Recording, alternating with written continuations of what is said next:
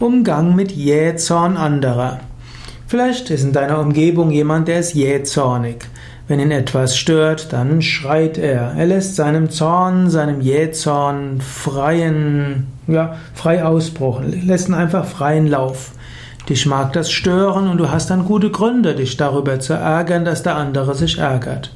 Aber du kannst auch lernen, mit Jähzorn umzugehen. Wenn der andere gerade schimpft, okay, soll er schimpfen. Du kannst kurz überlegen, hat er vielleicht irgendwo recht? Wenn er recht hat, dann bitte um Entschuldigung und bitte darum, dass der andere dir sagt, wie du den Schaden gut machen kannst. Wenn du das Gefühl hast, er hat nicht recht, dann höre dir das einfach an, zieh vielleicht die Schultern etwas hoch, Kopf ein hm, und suche dann irgendeinen Grund, den Ort des Geschehens zu verlassen. Nach einer Weile wird sich der andere beruhigen und dann kann man wieder vernünftig sprechen. Nimm die Worte des anderen, der gerade im Jähzorn ist, nicht zu ernst. Menschen sagen im Jähzorn Dinge, die sie nicht so meinen.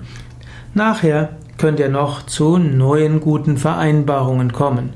Also lege nicht die Worte eines anderen auf die Goldwaage, der jähzornig ist. Das Klügste ist, vergiss es nachher.